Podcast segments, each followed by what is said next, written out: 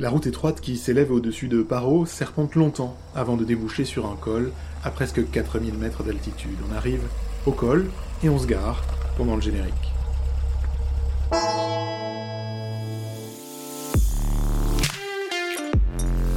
Vous écoutez Bonheur et Dragon, une aventure sonore en Himalaya, un podcast au cœur du méconnu royaume du Bhoutan.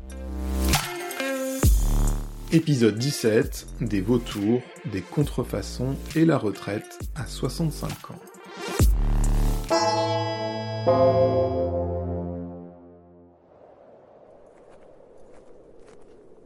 En arrivant au col Chelela, c'est le vent qui nous accueille. Rien de bien étonnant de découvrir là des milliers de drapeaux de prière accrochés à des mâts de bois. Dans la culture funéraire bouddhiste, à la mode bhoutanaise, on plante un drapeau à la mort d'un proche. Mais ce n'est pas la seule fonction de ce col. Un peu plus haut sur la crête, qui dépasse allègrement les 4000 mètres, se tiennent régulièrement des cérémonies surprenantes.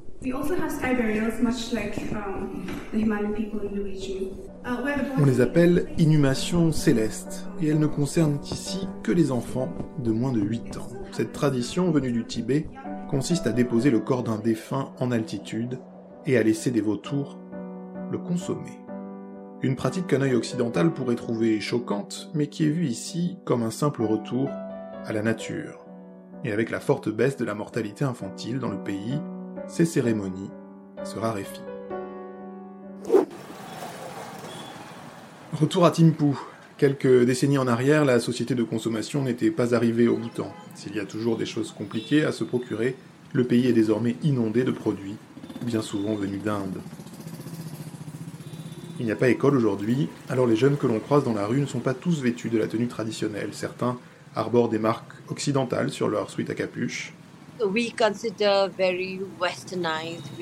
nous considérons comme très occidentalisés. On reçoit une éducation occidentale et on ressent le besoin d'évoluer au même rythme que l'Occident. C'est pas parce qu'on vit isolé du reste du monde qu'on doit vivre comme des hommes des cavernes, pas vrai? En jetant un coup d'œil au bon plan devant un magasin de vêtements, on comprend qu'une partie de ces produits ne sont pas tout à fait des vrais.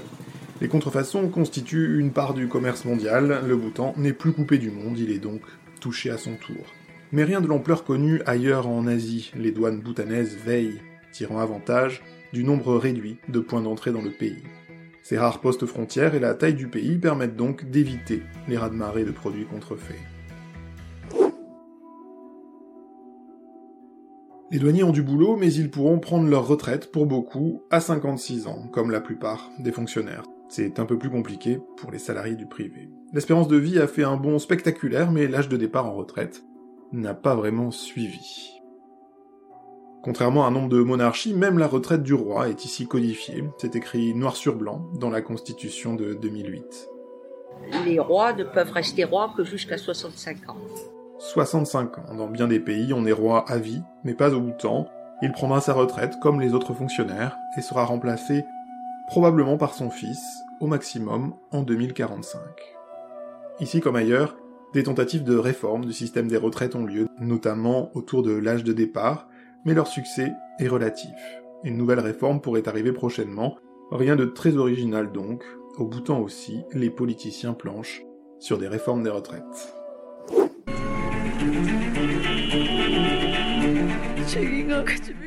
La première salle de cinéma est apparue au Bhoutan dans les années 50, près d'un demi-siècle avant l'arrivée de la télévision.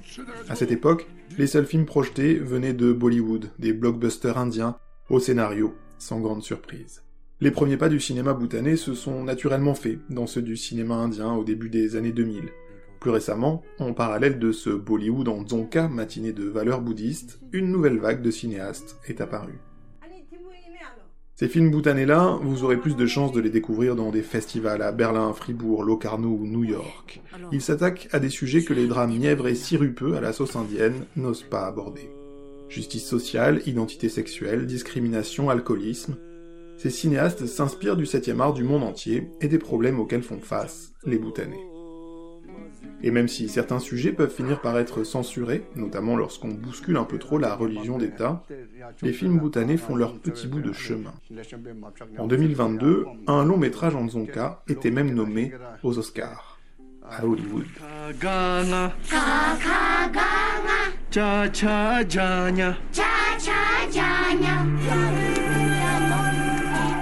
L'école du bout du monde, c'est son titre.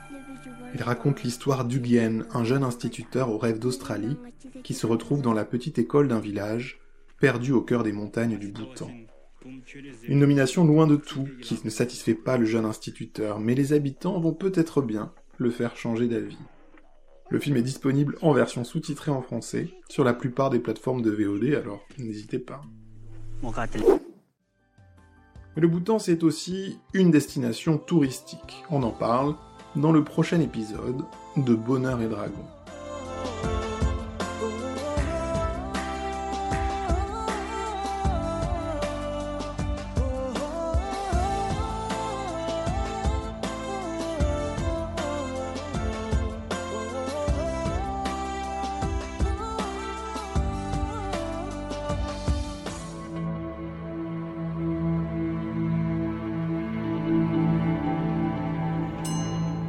C'était un épisode de Bonheur et Dragon